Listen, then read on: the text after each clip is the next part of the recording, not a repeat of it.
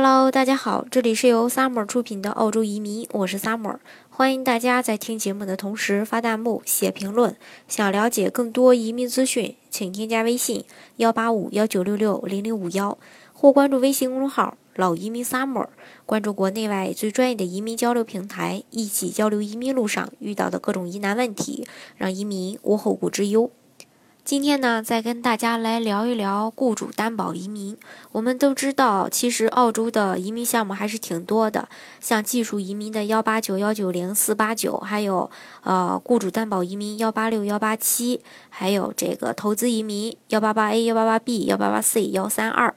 如果大家来询问我自己怎么样通过什么样的呃这个方式能移民的时候，我一般先会了解一下大家的一些情况，然后呢会根据呃他本身的一个情况来给大家推荐性价比最高的、最适合他自己的一个移民项目。呃，如果是说符合技术移民，也符合投资移民，那我肯定是先建议大家做技术移民，因为技术移民的申请费用也比较低嘛。当然，从我接触到的这些人群来说吧，大部分人做纯技术移民，像幺八九、幺九零这类的人群非常非常的少。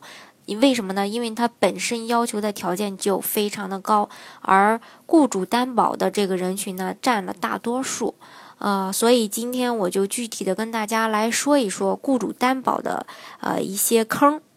那大家如果是说找中介来做这种项目的时候，可能会听到说很多的假雇主，呃，有些人他担心这个假雇主呃有风险，所以就建议给他找这种真实的雇主。那么找到真实的雇主，是不是就不会有坑了吗？呃，就不会有坑了呢？当然不是了。所以，那接下来我就跟大家啊聊一聊我在网上看到的一个真实的故事，嗯。就是这个有一位叫王先生的啊，在国内他也算是这种小资的生活水准吧，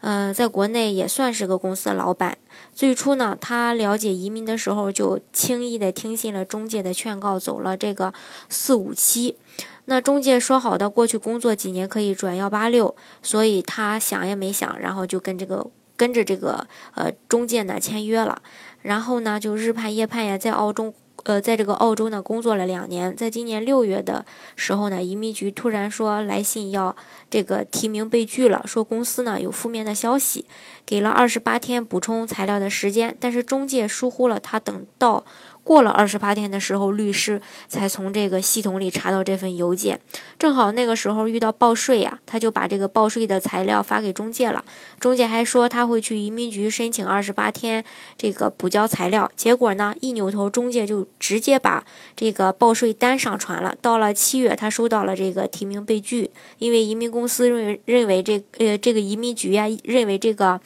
啊，报税单呢不足以证明他在澳洲工作。后面呢，他就努力争取上诉，申请不要取消他的这个四五七签证。同时呢，也提供了工作时的一些海关的资料和邮件，以及雇主和被调查人的一个法律的申诉、主申的这个嗯陈述等等。但是最后呢，也没有挽回。嗯，没有这种挽回的余地了。今年九月份，他就收到了幺八六被拒的一个邮件，现在呢正面临被遣送回国。那这个王先生在这段移民的历程当中，前前后后的也花了很多钱，大概有百来万吧。嗯，然后在澳洲也勤勤恳恳的呃工作了两年，结果因为中介的疏忽，真实雇主担保呢被判定为是假雇主。那大家你说这个呃是不是挺坑的呢？其实我觉得他特别特别的冤，他放弃了国内这种大老板的生活，到澳洲去工作，最后居然因为中介不靠谱被遣返。那如果是说他当初他多了解一些，多去打听一些，不轻易的这么被不靠谱的中介去忽悠，那么这白花掉的这个这些钱走投资移民，或许已经在澳洲就过得非常不错了。有些人他觉得这个雇主担保的坑多，是说这个。呃，雇主担保申请的这种澳洲的雇主是假的，没有真实的这种雇主和澳洲的工作经历，很容易被移民局查出来，然后遣返。所以有的朋友会以为，只要是澳洲的这个雇主是真实的、踏踏实实的去澳洲工作，把申请工作都交给中介，就能够顺利的拿到永居。但是他也万万没想到，躲过了这种雇主的种种坑，就是没有想到中介的不靠谱，直接导致自己花的钱花冤枉钱，然后还办不成事儿。所以说，针对王先生这种类似的情况，我觉得倒是有几点，大家在选择移民项目的时候可以去注意一下。首先呢，就是选择移民的项目的时候呢，多了解一下移民国的一个移民项目，然后不要那么轻易的就信中介的介绍，而不顾这个自身的一个实际情况。那说不定可能还会有更好的路子呢。就像这个我说的这个王先生，他自己是企业的老板。那他除了这个四五七以外，其实投资移民他也可以做呀。另外，如果他的这个学历在专科以上的话，专科或者专科以上的话，那也可以完全做幺八六，呃，不是幺八六，幺八七呀。嗯，因为这个幺八六是本科才可以做的，那幺八七的话，专科是可以做的呀。